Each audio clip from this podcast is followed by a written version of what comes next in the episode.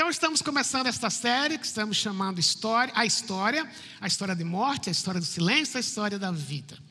E hoje eu quero abrir no Salmo 51 e o foco hoje, se você quiser o título para essa mensagem, o que eu coloquei no, no, meu, no meu script foi cinzas, hora de recomeço. Cinzas, hora de recomeço. Mas antes de ler o texto, deixe-me contar uma história real. Em maio de 2016, o New York Times publicou uma reportagem sobre práticas, questões de vida na cidade de Nova York. Eles encontraram uma lavanderia que não estava indo muito bem. Então, as donas da lavanderia, Sandra e Laura, elas imaginaram o seguinte: vamos colocar na porta, na, no vidro da lavanderia, uma faixa dizendo: lave sua roupa suja aqui. Só que lavar roupa suja aqui já pressupõe, bom, é para lavar roupa. Mas sabe o que elas fizeram? Elas compraram muitas pranchetas, colocaram em cada prancheta algumas, algumas folhas em branco, e elas ofereciam para os transeuntes: olha, que você quer lavar sua roupa suja? Escreva aqui o que você nunca falou para ninguém, que só você sabe, que você esconde. Coloque aqui, escreva nesse papel. Nós prometemos entregar esse envelope, colocar o seu papel nesse envelope. No envelope estava escrito segredo. E ninguém vai saber. E foi interessante que a reação foi muito grande. Muitas pessoas passavam, pegavam a prancheta, via a instrução na parede, lá no vidro, escreviam e colocavam no envelope e iam embora. Só que, enquanto eles escreviam, a, a Laura, a outra senhora, dona da lavanderia, ela começava a desenhar o rosto da pessoa. Aí, depois que as pessoas desapareciam da cena, elas abriam o envelope e pregavam no vidro o que a pessoa havia escrito junto com a foto dela. Agora é interessante algumas coisas que pessoas escreveram. Por exemplo, uma pessoa escreveu assim: Eu tenho culpa porque eu joguei no lixo um caranguejo vivo ainda.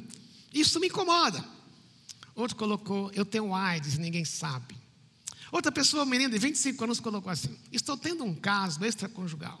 Sou casada, mas estou tendo um caso com um senhor de 60 anos de idade e ele me paga para eu ficar calada, mas a culpa me persegue. Já pensou? Todo mundo passando ali, vendo o rosto e o pecado escrito. Mas eu fiquei pensando que eu acho que muitos de nós carregamos alguma coisa dentro da gente que dói, que é pesado, mas a gente nunca falou, nem para alguém, ou mesmo confessar, porque a gente acha que é tão feio, tão horrendo, mas aquilo pesa. E o que é que a gente faz? Na realidade, quando a gente olha para o nosso Deus, Deus não publica nosso pecado. Mas Deus quer tratar do pecado dentro da gente. E como é que a gente trata? Então, o Salmo 51 vai levar para esse tempo, levar a gente a pensar em termos de cinza. A prática de colocar cinzas na cabeça e na testa é uma prática do Antigo Testamento. Quando a pessoa estava desesperada, sem esperança, porque havia cometido um pecado, tinha medo que Deus a punisse. Então, uma forma de dizer, uma forma de confessar, mas sem lidar com era andar com a cesta cheia de cinzas na cabeça ou colocar cinzas na testa. Mas necessariamente não é assim que Deus quer que nós tratemos nosso pecado. Por outro lado, cinza na sua vida, na minha vida, pode ser um tempo de recomeço. Por isso o Salmo 51, mas antes de ler o Salmo 51, se você já abriu, se você já abriu em casa também, aproveite para pegar sua Bíblia de papel, sua Bíblia eletrônica. O título do Salmo, que está em cima do Salmo, diz assim: Ao regente do coral, Salmo de Davi sobre a ocasião em que o profeta Natan veio falar com Davi após o adultério com Batseba. Claro, os títulos de cada livro, de cada salmo não foram inspirados, foi quem traduziu que colocou em geral, mas isso mais de 300 anos, ou muito mais, mais de mil anos. Mas isso traz para a gente o contexto desse salmo. Você não está muito familiarizado com a história do autor, Davi. Davi era rei de Israel, ele foi ungido rei de Israel com 17 anos, mas só assumiu com quase 30 anos. Em termos da história de Israel, foi o rei que mais expandiu as fronteiras do país. Além disso, ele era poeta, ele era musicista, era um líder fora de série, mas aqui ele passou um momento delicado. Como eu falei que ele expandiu o reino como nenhum outro reino expandiu. Mesmo Salomão também avançou as, as fronteiras do país, mas Davi é o que fez mais. E um dia, era, era verão, época de verão, as guerras aconteciam no verão, especialmente no Oriente Médio. E Davi, talvez, achando que ele podia descansar mesmo sendo o chefe do Estado-Maior das Forças Armadas, o comandante das Forças Armadas, ele manda o seu exército para a batalha, contra uma cidade contra Rabá, uma cidade chamada Rabá, e ele fica em casa. Talvez dizendo, já fiz muito, estou bem, Joabe pode comandar o exército para mim. Mas o que acontece com Davi? Está no, passeando pelo terraço, está em 1 Samuel capítulo 13 e 14. Está andando pelo terraço e do outro lado da rua, ele vê uma mulher tomando banho. E o que é que ele faz? Ele manda chamar Batseba, Batseba é o nome dela, traz para a casa dele, tem relações sexuais com ela. Okay? Aí, alguns dias depois, ele recebe uma notinha, um post-it talvez, dizendo: Estou grávida. Batseba. Ele não esperava por isso. Ele pensou: bom, eu vou fazer isso, ninguém vai ver. Eu tenho direito, porque eu sou rei, mandei a chamá-la. Quem buscou, quem a buscou tinha que me obedecer. Mas ele pensou: para um rei não fica bom isso. O que é que vão falar de mim? É que ele tem uma estratégia para sair dessa. Ele manda uma cartinha para o general, para Joab, que era o general do exército dele, fala: manda Urias de volta para casa. Urias era o esposo de Batseba. Ele fala: Urias, você está indo tão bem na batalha. Ele já foi da guarda pessoal de Davi. Olha, quero te dar um presente. Vai e dorme com a sua esposa hoje. Ele manda Urias para casa. Mas Urias não dorme com Batseba. Ele dorme na porta de casa. Davi sabe, é que ele faz no outro dia, vem cá. Ele oferece um banquete para Urias. E no banquete ele tenta embriagar Urias. Fala, Urias, vai para casa, dorme, você merece, você é um guerreiro de ponta. E Urias dorme na porta da casa de novo. E vai embora. Davi começou a ficar preocupado. O que é que eu faço com o meu pecado? Preciso encobrir. Como é que eu vou encobrir o meu erro? Aí ele manda uma notinha para Joab e diz: Joab, põe Urias na frente da batalha. A intenção era clara. E, Uri, e Joab manda um recado um dia para Davi: Urias morreu. Fica imaginando, talvez Davi, mesmo não sendo nordestino, falou assim: Vixe, estou livre, me livrei. Mas não há nada que nós façamos que Deus não saiba, que Deus não vê. Então é nesse contexto de, de ter pecado, e veja, Davi não somente foi adúltero, ele foi adúltero, ele forçou Batseba, ele abusou de autoridade, ele foi o planejador, ele foi a cabeça pensando para mandar matar Urias, ele tornou-se assassino, além de ser manipulador e enganador. Como é que Deus lida com isso? Ele escreveu o Salmo 51. Eu vou ler agora os primeiros versículos, depois vou continuar lendo a cada hora que eu parar. Salmo 51, a partir do versículo 1 diz assim: Tem misericórdia de mim, ó Deus, por causa do teu amor, por causa da tua grande compaixão, apaga as manchas da minha rebeldia. Lava-me de toda a minha culpa, purifica-me do meu pecado, pois reconheço a minha rebeldia meu pecado me persegue todo o tempo. Pequei contra ti, somente contra ti. Fiz o que é mal aos teus olhos. Por isso, tens razão no que dizes. E és justo, e é justo o teu julgamento contra mim, pois sou pecador desde que nasci. Sim, desde que a minha mãe me concebeu, tu, porém, desejas a verdade no íntimo e no coração me mostras a sabedoria. São quatro atitudes que Davi vai mostrar aqui que nós podemos aprender sobre como lidar com o nosso pecado. Primeiro, correr para Deus. Segundo, confessar o pecado. Terceiro, clamar por perdão. E quarto, consagrar a nossa vida. Primeira parte. O que é que Davi fez? Ele pensou, eu pequei, como ele fala daqui a pouco. Mas ele corre para Deus. Agora, a primeira coisa que eu quero que a gente tenha em mente é que Muitas vezes pintamos Deus de uma forma errada, pintamos, pintamos aquela que você ouviu em algum lugar, o Deus do Velho Testamento é um Deus açougueiro, é um Deus carrasco, é um Deus que só pune. Não. Deus sempre lidou com o pecado. Mas é porque Davi conhecia aquilo que Deus era, ele conhecia os atributos de Deus, que Davi pode, a despeito que ele sabia que ia falar, ele pode chegar para Deus e dizer: Foi isso que eu fiz. Mas por que ele podia ter essa certeza? Porque ele descreve Deus, olha como dele descreve Deus. Deus é um Deus misericordioso. Ele fala assim: tem misericórdia de mim, ó Deus, tem misericórdia de mim. Se ele diz, tem misericórdia de mim, é que ele já está pressupondo, não somente um pressuposto, mas era verdade. Eu fiz alguma coisa que o Senhor está vendo, eu preciso que o Senhor trate de mim, me trate com misericórdia. A palavra que Davi usa aqui é muito interessante. é a palavra correlata ao Novo Testamento, seria a palavra graça. A palavra misericórdia aqui significa aquele que dá favor. É sempre a atitude de um maior sobre um menor. Então, é Deus que tem a capacidade de ser misericordioso com Davi. É Deus que tem a capacidade de doar, de dar. E Davi pensou: o que eu mais preciso nessa hora é falar com Deus daquilo que eu estou passando. Por isso, por Deus ser misericordioso, eu posso falar com Deus do meu pecado. Mas ele disse que ele pode falar com Deus, que Deus é misericordioso, baseado, como ele diz aqui, por causa do teu amor. A palavra amor ali tem uma correlata no Novo Testamento, seria a palavra amor, naturalmente. Mas ela é uma palavra, como você diz, ela é grávida, ela tem vários filhos, ela carrega principalmente o sentido de fidelidade. Amor e fidelidade da parte de Deus não se separam. A gente canta muitas vezes, né? Tu és, cantamos aqui, tu és fiel, Senhor. Antigamente, a letra, a gente corrigiu a letra aqui na igreja. O texto original dizia: Tu és fiel a mim, Senhor. Deus não é fiel a mim ou a você. Deus é fiel ao que ele diz. Deus é fiel às promessas que ele faz. E Davi tinha, por exemplo, eu suponho que Davi deve ter lembrado desde o capítulo 34, quando Moisés faz uma comparação entre a punição de Deus e a graça de Deus. Ele fala que a punição de Deus se estende da terceira e quarta geração, mas a graça de Deus se estende até a milésima geração. Ele não está contando anos, ele está fazendo um contraste. Você sabe que Deus disciplina, Deus disciplina o filho que ele ama, mas Deus é um Deus cheio de graça. Ele é justo, ele lida com o pecado, mas ele expressa amor também. E a ideia da palavra que Davi usa aqui para amor carrega daquele que ama infinitamente, independente das circunstâncias.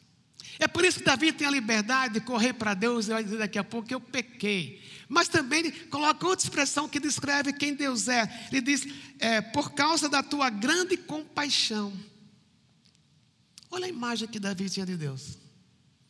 Não um Deus punitivo, ele sabia que no passado Deus havia punido a nação, havia punido outras nações, havia punido, havia punido pessoas. Mas ele olha para Deus, Deus é um Deus compassivo. A palavra compassivo, algumas vezes ela é traduzida por útero. Em Isaías capítulo 42, Isaías fala que é possível uma mãe que ama o filho deixar de amamentar esse filho quando ela tem leite. Da mesma forma, Deus, Deus não tem como abandonar os seus filhos. O conceito em Isaías é aquilo que sai do útero da mulher. Às vezes pensando em pai e mãe, né? Mesmo em casa agora, é, minha esposa não está bem. Às vezes eu fico muito preocupada com ela, mas ela está muito preocupada com os filhos. Às vezes eu fico com ciúme, sabe? Mas aquilo que saiu de dentro dela, eu não quero dizer que o meu amor para os meus filhos seja menor que o da minha esposa, mas a preocupação, a ação, a vontade de ser compassivo, ser misericórdia, é porque saiu de dentro. E o amor que Deus tem por você e por mim saiu de dentro dele, é parte do caráter dele. Por isso, quando Davi pensa, eu pequei, ele, eu posso ir para Deus, porque, embora que Deus pode me disciplinar, mas Ele é um Deus que me ama de uma forma incondicional. Ele é um Deus cheio de misericórdia. Ele vai ser gracioso comigo, mas Ele é um Deus também cheio de compaixão, porque a, o amor dele por mim sai de dentro dele, não baseado no que eu fiz.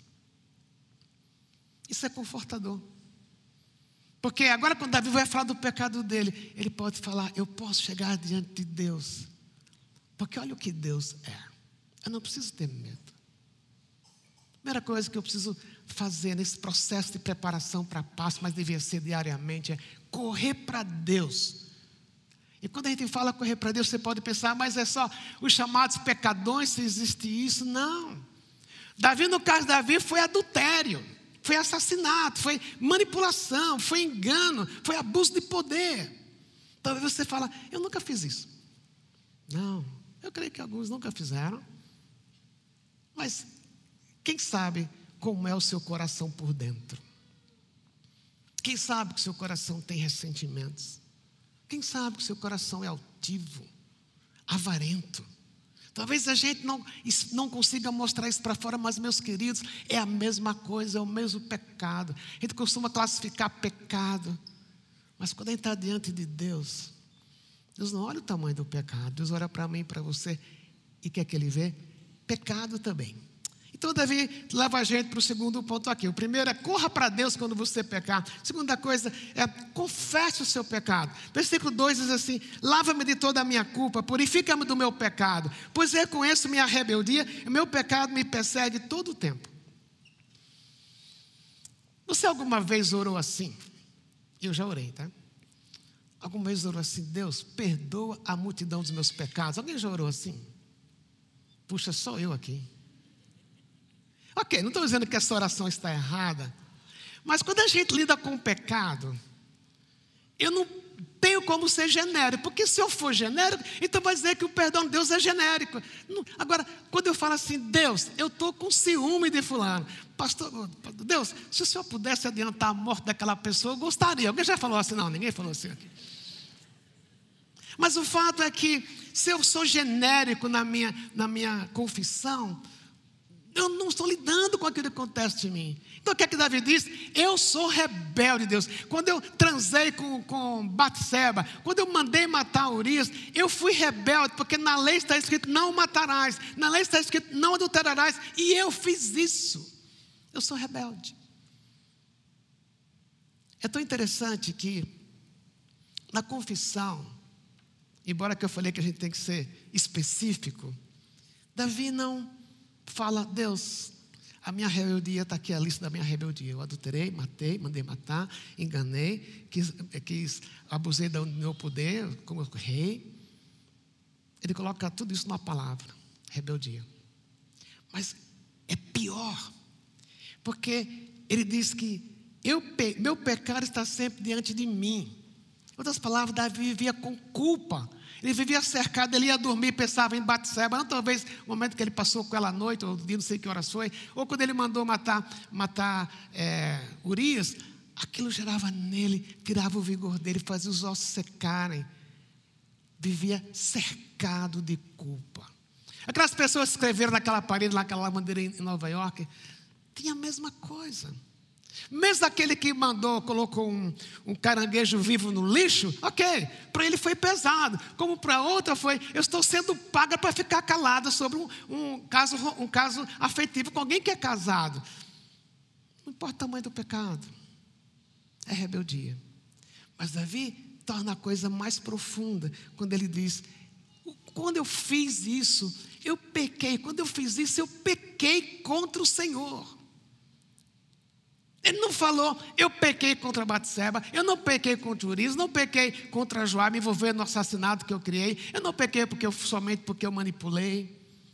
Mas no fundo, Deus, eu pequei contra o Senhor. Aí é muito mais sério. Aquela hora que você passa por um site pornográfico, só para dar uma olhadinha. Quem está dentro de você? É o Espírito Santo. Quando você olha para uma pessoa, para um homem ou para uma mulher com intenções impuras, é contra Deus que você está pecando. Agora, é época de preencher o, o, o, imposto de renda, não dá vontade de esconder algumas coisas. Mas ninguém teve vontade de esconder. Só eu. Eu nem tenho como esconder, porque eu só tenho uma fonte de renda. Mas fico pensando, eu, meu, eu já, já, já mandei a minha declaração, já, já votou duas vezes por erros, não meu, mas é, as coisas que eu paguei. Mas me dá uma raiva, o tempo que eu perco. Mas é, eu creio que é uma tentação para muitos que tem muita coisa para declarar. Por que eu vou dar dinheiro para o governo? Aí a gente para o governo é corrupto. Tu dá vontade de esconder. E quando eu faço isso? Quando eu conto uma pequena mentira, no fundo, meus queridos e minhas queridas, não é contra aquela pessoa, é contra Deus. Isso é muito sério. Porque foi por isso que Davi carregou culpa. Mas ele disse: olha a expressão que ele disse: pequei contra ti, eu fui rebelde. E ele não diz que ele matou Urias porque ele era pecador. Não. Ele matou Urias, ele, desculpa, vou refazer. Ele não diz que foi a partir do momento que eu matei Urias que eu me tornei pecador. Não, ele matou Urias porque ele era pecador. Ele adulterou porque ele era pecador. Você e eu mente, eu minto, ou engano as coisas, porque eu sou pecador, vem de dentro de mim, é a minha natureza. Ele tanto diz: Eu fui gerado em pecado, em pecado minha mãe me gerou, desde que eu nasci. Ele não está dizendo que a relação sexual do pai dele com a mãe dele foi pecaminosa, não. O que ele está dizendo é: Desde que eu nasci, desde que eu tinha um minuto de vida, eu sou pecador. E meus queridos, minhas queridas, enquanto eu não olho para mim mesmo e encaro a minha pecaminosidade, eu reconheço. Eu não posso entender a graça de Deus, porque eu sempre vou achar uma desculpa para cometer o meu pecado, para desculpar o meu pecado. Davi não disse, sabe, Deus, senhor sabe como a carne é fraca. Eu estava aqui andando, desligado de tudo. E aí uma mulher tomando banho, ela podia ter tomado banho de roupa. Eu podia colocar uma cortina na, no terraço dela. Ele não põe a culpa em Batsaba. Ele não fala assim, bom, Deus, o senhor sabe, né? Eu mandei matar, mandei colocar Joab lá na frente, é, Urias na frente da batalha, mas o senhor sabe, guerra é guerra. Quem vai para a guerra vai, vai para morrer também. Ele não deu desculpas. Ele disse, pequei. Fui rebelde. Mas pior do que tudo, eu pequei contra o Senhor. Isso é muito sério para nós, porque cada vez que eu peco contra Deus, eu estou dizendo, eu sou independente de Deus. Eu não preciso de Deus. O caminho que Deus tem para mim não é o melhor. Eu sei qual é o meu caminho. E ser independente de Deus. Foi isso que Satanás fez. E por isso caiu do céu. Mas, coisa mais singular aqui. É porque Davi conhecia o caráter de Deus. E porque ele conhecia como Deus era. Ele podia chegar a Deus, Deus e tirar a roupa e dizer: Deus, é isso que o Senhor vê. Um rebelde, um altivo, que pecou contra o Senhor. Mas graças a Deus que a história não termina aí. Davi correu para Deus, Davi confessou o seu pecado. A próxima coisa que Davi faz é clamar, clamar por perdão. Versículo 7 diz assim, versículo 6 diz assim: Tu, porém, desejas a verdade no íntimo, e no coração me mostra a sabedoria. Purifica-me da minha impureza e ficarei limpo. Se você tem a tradução da NVI, diz assim: Purifica-me da minha impureza com isopo. Eu vou explicar o que é sopo. Lava-me ficarei mais branco que a neve. Devolve-me a alegria e a felicidade. Tu me quebraste, agora permite que eu exulte outra vez. Não continues a olhar para os meus pecados. Remove as manchas de minha culpa. Cria em mim, ó Deus, um coração puro. Renova dentro de mim um espírito firme. Não me expulse da tua presença. Não retires de mim o teu espírito. Se você observou bem, embora que usa vários sinônimos de pecado, Davi está clamando por perdão. Por que eu preciso pedir perdão? Porque ele precisava pedir perdão. Ele já confessou, já tinha dito: eu sou rebelde, eu pequei contra o Senhor. Mas na hora que eu digo, Deus, tem misericórdia de mim, perdoa os meus pecados, duas coisas estão passando dentro de mim. Primeiro, naturalmente, que é uma operação do Espírito Santo dentro da gente. O Espírito Santo nos convence do pecado. O Espírito Santo nos leva ao arrependimento, à tristeza, que é Deus que produz. Mas quando eu digo, Deus, aqui está meu pecado, me perdoa, eu estou não somente reconhecendo a minha incapacidade de lidar com aquilo que eu tive, eu fui porque eu quis, eu não tive capacidade de, de me proteger. Mas ao mesmo tempo eu estou dizendo, Tu és justo. O Senhor é justo em me punir. Davi disse um pouco antes, eu não li, não li num instante, ele diz assim que quando Deus o julgasse, Deus seria justo. Quando Deus o punisse, Deus seria justo. Ele sabia que na lei dizia não matarás. Ele sabia que na lei dizia não matarás. E, e se alguém matasse alguém, a pessoa seria apedrejada, seria executada. Passaria por julgamento, mas em geral terminava em execução. Ele sabia que na lei estava escrito não adulterarás. Ele sabia que na lei, aquele que adulterasse, tanto o homem como a mulher seriam apedrejados. Lembra da história de Jesus com a mulher da adulta? Que Jesus, os, homens queriam apedrejá-la. Jesus falou, eles queriam se perguntar para Jesus, perguntaram para Jesus: é para apedrejá-la? Se Jesus dissesse não, era contra a lei. Se dissesse sim, ele, Jesus seria injusto. Então, Davi sabia que o normal para ele era execução, apedrejamento. Então ele diz: O Senhor é justo se o Senhor me punir. Como na sua vida, na minha vida, a coisa mais justa por sermos pecadores é sermos punidos por causa do pecado. A coisa mais justa que Deus pode fazer na sua vida, na minha vida, é deixar que quando eu morrer eu vá para o inferno, porque é punição por causa do pecado. E a Bíblia fala que todos pecaram e perderam a relação com Deus. Então, Deus é justo quando nos manda para o inferno. Mas ainda bem que a história não termina aí. Quando Natan, o profeta, foi confrontar Davi por causa do pecado dele. Eu acho que eu vou repetir um pouco a história para você se familiarizar. Natan chega para Davi e diz: Davi, haviam dois homens, um rico e um pobre. E o rico recebeu um visitante, queria tratar bem o visitante, como era costume no Oriente. Então ele pegou uma ovelha, em vez de pegar uma ovelha do rebanho dele, que era muito rico, ele pega uma ovelha do rebanho do pobre, que tinha muito pouco. Aí quando Davi ouve essa história, Davi diz: Que horrível, maldito, esse homem precisa morrer, além de morrer, tem que pagar com quatro ovelhas aquele que ele roubou. Aí Natan diz: Davi, você é esse cara, você é esse homem rico. E para resumir a história, Davi diz o que ele diz aqui: pequei contra o Senhor. Pequei contra o Senhor. Quando ele diz pequei contra o Senhor, isso é uma confissão, mas é um período de perdão. E Natan diz: Davi, Deus te perdoou. Agora, no versículo 14 de 13 diz assim: Perdoa-me por ter derramado sangue, ó Deus, da minha salvação. Perdoa-me. Eu creio que nessa hora que Davi escreveu isso, eu creio que duas cenas passaram pela cabeça dele, pelo menos. Uma, quando ele mandou matar Urias. Derramou sangue inocente, um dos melhores guerreiros que ele tinha. Ele mandou matar, aquilo foi sangue derramado injustamente. Mas quando Natan disse para Davi: Deus te perdoou,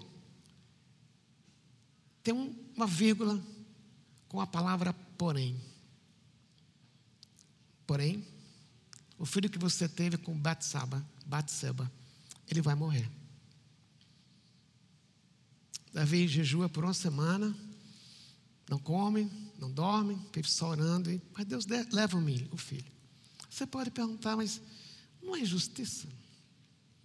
Deus não perdoou? Deus sempre está a ponto para me perdoar e lhe perdoar. Mas às vezes as consequências Deus não tira. Algumas vezes não. Na vida de Davi, ele falhou. A punição veio porque no papel dele era crucial ele ser quem devia ser. Foi ungido por Deus. Jogou fora isto. Por isso, Davi diz: Perdoa-me por ter derramado a Deus da minha salvação, ter derramado sangue. Ele está aqui clamando por perdão. Se você lembra, lê o versículo 13: Não me expulse da tua presença, não retires de mim o teu Santo Espírito. Com certeza, Davi tinha em mente Saul, o rei anterior. Saul, por desobediência, por altivez, perdeu o reino. Na narrativa do, do, da unção de Davi, o texto diz que Deus retirou de Saul o Espírito Santo. Mas de Davi, Deus nunca mais tirou. No Antigo Testamento, não é como hoje, quando você crê em Jesus, o Espírito Santo habita em você permanentemente, não sai. Mas no Antigo Testamento, o Espírito Santo era dado quando Deus dava para uma pessoa uma função, um trabalho específico. Durava, se o trabalho durava seis meses, o Espírito estava nele por seis meses. Se durava dez anos, os vezes na vida dos juízes, no livro do Antigo Testamento. Mas o pedido de Davi é: não retires de mim o teu espírito, porque ele sabia que era o Espírito Santo que o guiaria. Mas outra coisa que é bom eu relembrar para você, quando ele diz: é, não retires de mim o teu Santo Espírito. Será que Deus tira o Espírito Santo quando a gente peca? Na época da graça na qual você e eu vivemos, quando você resolveu confiar em Jesus como seu Salvador, o Espírito Santo veio habitar em você, como um selo de que você pertence a Deus. e nunca mais ele sai. Eu posso entristecer o espírito, eu posso apagar o espírito, mas nunca aquilo que é o ser da minha relação com Deus é tirado. Deus perdoou. Como não há nada na sua vida, na minha vida, que quando Deus vê e eu recorro para Ele, confesso meu pecado, que Ele não perdoe. Por isso, Davi diz assim para o Senhor Jesus: restaura a alegria da tua salvação. Quando a gente carrega culpa, quando a gente esconde o que nós fizemos de errado, quando nós Diz, embora que nós saibamos que Deus é misericordioso, amoroso e compassivo, a força do pecado engana a gente e nós andamos com culpa. Nós andamos diante de Deus quando íamos dizer: Deus, eu errei. Devolve para mim a alegria da tua salvação. Eu suponho que nesta altura algumas coisas devem já ter passado pela mente de alguns, talvez, eu não sei de quem, mas talvez na sua mente veio algum pecado que está ali guardado que ninguém sabe, mas Deus sabe. Ou você está apático, está com culpa. Mas olha, Davi experimentou isso, mas o que ele fez? Correu para Deus, confessou e clamou por perdão. Mas tem a última coisa, o último C. A partir do versículo 13 diz assim: Então, então, Ensinarei teus caminhos aos rebeldes, e eles voltarão para ti. Perdoa-me por ter derramado sangue, ó Deus, da minha salvação. Então, com alegria, anunciarei a tua justiça. Abre meus lábios, Senhor, para que minha boca te louve. Olha o crescimento aqui. Aqui estava um adúltero, abusador, manipulador, enganador, assassino ele corre para Deus, ele se aproxima de Deus, confessa o pecado, pede perdão, e agora começa uma nova fase na vida dele. Ele não ficou na prateleira. Ele disse: Então, porque o Senhor vai devolver o que eu pedi, o Senhor me perdoou, o Senhor vai me devolver a alegria da salvação, sabe o que eu vou fazer? Vou apontar os teus caminhos para os rebeldes. É muito fácil muitas vezes a gente pensar, já que o meu pecado foi tão feio, já que eu errei tanto, já que o que eu fiz foi tão horrível que eu nem sou digno de olhar para Deus. Aí você pode dizer, Deus, você pode pensar algumas vezes, não presto mais. Ou então você começa a compensar, fazer algumas coisas para Deus, não de coração, mas para compensar o pecado. Mas em geral, por não conhecer como Deus é gracioso, você se prende à culpa e diz: não sirvo mais para nada. Talvez você saiba que a Bíblia ainda é o livro mais publicado no mundo. E dos livros da Bíblia, o que é mais lido é o livro de Salmos. E a maioria do livro de Salmos, dos Salmos, do livro de Salmos, foi escrito por Davi.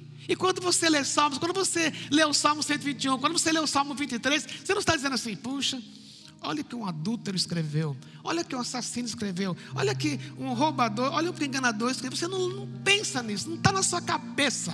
Por quê? Porque a identidade de Davi, a identidade de Davi, quando ele pecou, ele não agarrou-se nela. Não era a identidade de um adulto, um malandro, roubador, enganador. Ele agora era um homem perdoado. Aquela identidade não existe mais. E por isso, ele diz: então, Senhor, então, ensinarei os teus caminhos aos rebeldes. No versículo 15 ele diz: Abre meus lábios, Senhor, para que a minha boca te louve. Ele agora pode louvar Deus de novo. Ele não está mais preso pela culpa. Ele pode abrir os lábios e falar: Deus, tu és grande, grande é o Senhor, como cantamos há pouco. Mas eu posso cair no engano, que é outro pecado, de achar que eu fui desclassificado. Você olha a vida do apóstolo Pedro, negou Jesus, era o que mais falava que estaria com Jesus até o último instante. Ele nega Jesus antes de Jesus ser crucificado, mas depois, quando Jesus ressuscita, ele traz Pedro de volta, perdoa Pedro, restaura Pedro, e Pedro se torna quem ele se tornou. Assim é com você, comigo, com cada um de nós. É um engano achar que porque eu pequei, eu sou agora segunda classe. Há dias atrás, uma das mensagens uns três, quatro meses atrás, nós entramos na questão de pecado, aí um casal me procurou depois do culto e disse, a esposa falou, hoje foi um dia horrível para mim. Eu falei, por quê? Falou, Ela falou: Desculpa ser sincero, pastor, detestei sua mensagem. Eu falei: Mas o que aconteceu? Eu prego, eu prego tão bem. Não, não foi isso que eu falei. Ela falou: Eu detestei sua mensagem. Eu falei: Porque ela começou a chorar. Ela falou: Porque há dois anos atrás, meu marido me traiu. Eu percebi que a ferida estava fechando. Mas hoje voltou tudo. E o marido estava junto. Eu disse, ele falou para ela: Eu já pedi perdão para você. Eu já procurei viver uma vida correta. Mas eu sei que dói em você. Aí ela disse: Pastor, eu, desculpe, eu, quando eu usei a palavra detestei, foi não estou de brincadeira. Mas eu percebi que a despeito da dor, Deus está me curando. E aos poucos Deus está me ajudando a olhar para o meu marido como eu olhava antes. Hoje de manhã, estavam aqui. Dei um abraço neles. Ele falou assim: como a graça me levantou. Ele pôde cantar, ele falou: eu pude cantar grande ao Senhor. Porque na minha vida Deus foi grande, Deus é grande. E tem mudado a minha vida. Não sou mais o adúltero, mas agora sou um cristão procurando crescer na minha mente. Eu queria terminar fazendo três perguntas. A primeira delas, como é que você enxerga a Deus quando você o coloca diante do seu pecado? Você coloca diante de Deus com o pecado. Um pecado horrendo, um pecado como aqueles, talvez, aquelas senhoras colocadas na lavanderia em Nova York. Você tem medo. Hoje é o dia de olhar para Deus com outros olhos. Não com medo de um Deus que vai pegar um chicote e bater nas suas costas, mas um Deus que quer acolher você, para lidar com o seu pecado. Você não ficar com culpa por toda a vida, mas o Deus que é misericórdia, o Deus que disciplina não esqueça disso, mas o Deus que disciplina mais que Deus que ama, que quer restaurar a sua vida. Mas hoje eu digo você, Deus, olhar para Deus, Deus, é porque o Senhor é assim, que eu posso falar do que eu preciso falar. É o dia para isto. Segunda pergunta é: deixe Deus sondar o seu coração. Tem algum pecado escondido? Você teria medo? Você tem vergonha, mas ao mesmo tempo você está com medo de que Deus puna, mas você vai ver para sempre assim. Hoje é o dia de confissão. E meus queridos, minhas queridas, não olhe para o tamanho de um adultério, não olhe para o tamanho de um assassinato, mas olhe para o seu coração. Talvez seja um ressentimento que você está guardando há anos e nunca lidou com ele, nunca disse, Deus, eu sei que eu estou errado. Mas é difícil perdoar quem me ofendeu, quem me abusou de mim, quem me abandonou, seja o que for. Ou às vezes é uma timidez que você tem por natureza, que é pecaminoso, mas nunca teve a coragem de lidar com ele, dizer: Eu sou orgulhoso, eu sou orgulhosa. Você nunca fez isso. Por que não dizer, como Davi disse: Eu sou rebelde, eu quero confessar o meu pecado, porque estou diante de um Deus que é misericordioso, que me ama infinitamente e que é compassivo. A terceira pergunta é: Você está na prateleira hoje? Você se recolheu? Porque acha que você fez foi tão feio que Deus riscou você do caderno dele. Davi voltou a louvar. Davi voltou a cantar. E Davi voltou a ser usado por Deus, como ele era antes, ou mais do que ele era antes, porque ele lidou com o pecado. É isso que Deus quer fazer com você.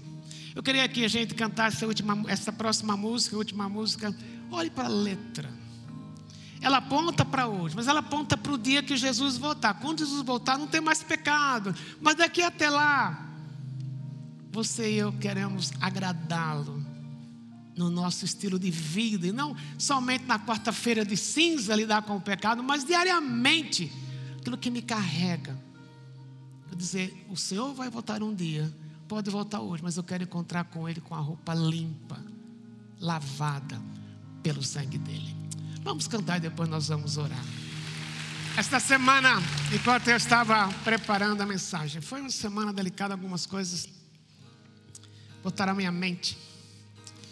E muito antes de eu chegar no Morumbi, foi mais de 30 anos isso. Eu tinha pregado uma série em certo lugar sobre a vida de José. E depois da acabou aquela manhã, algumas pessoas ficaram ao meu redor, inclusive o que era o presidente da organização na qual eu trabalhava. As pessoas estavam falando de José com umas mensagens que tinham sido boas. Esse homem falou assim: Lisânia não fala de pecado. Por isso que ele é leve. Aquilo me machucou, eu guardei por muitos anos. Essa semana, isso voltou na minha cabeça por outra razão. Eu não tenho como dizer aqui, é alguma coisa que ele fez conosco. E aquilo mexeu comigo, porque eu falei, isso me dói ainda. Eu tenho um ressentimento escondido aqui, guardado. Como é que eu lido?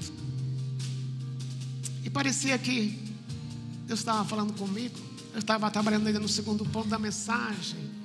Era uma mágoa de muitos anos, mais de 30 anos. E que às vezes a gente nem percebe, coisas pequenas vão tomando lugar na nossa vida e como foi libertador para mim. Talvez o segundo evento foi pior do que o primeiro, mas estava ali. A gente poderia ter terminado esse culto cantando uma música muito baixinha, suave, mas a gente can terminou cantando para cima, por causa da graça. Semana estava também preocupado com minha esposa. Minha esposa está aqui hoje, obrigado por orar por ela. Tão especial vê-la ali sentada. Mas ela sabe dessa luta que eu tinha, que eu tive. Eu queria que você fosse embora. Maranata, o Senhor vem. Mas até lá, como é que eu vou viver para Ele? O pecado tira de você e de mim a alegria. Mas quando fomos, somos perdoados e vamos para Jesus e admitimos o nosso erro, como Davi diz, eu volto a cantar. E é o que nós podemos ir para casa assim. Aquela oração que você fez há pouco. Faça. Está resolvido a lidar com o erro, com admitir o que você não é, faz bem, as suas fraquezas. Você crê que do mesmo Deus que levantou Davi, é o Deus que levanta. Amém? Vamos orar. Ó oh, Pai, oramos baseado na tua palavra, que és um Deus gracioso, compassivo e amoroso, que Visitas a iniquidade a terceira e quarta geração, mas visitas a com a tua graça a milésima geração. E o Senhor não, canta, não conta os números de anos, o Senhor conta a graça do Senhor. E nós te pedimos que não esqueçamos que somos pecadores, mas a tua graça nos alcançou. Por isso oramos dizendo que a graça do Senhor Jesus Cristo que o amor de Deus, nosso Pai, que o Espírito Santo que habita em nós, convença-nos do pecado, nos leve à mudança, de modo que possamos cantar como cantamos há pouco, para a tua glória. Oramos assim, em nome de Jesus. Amém. Até quarta noite, se assim Deus quiser, e depois do domingo.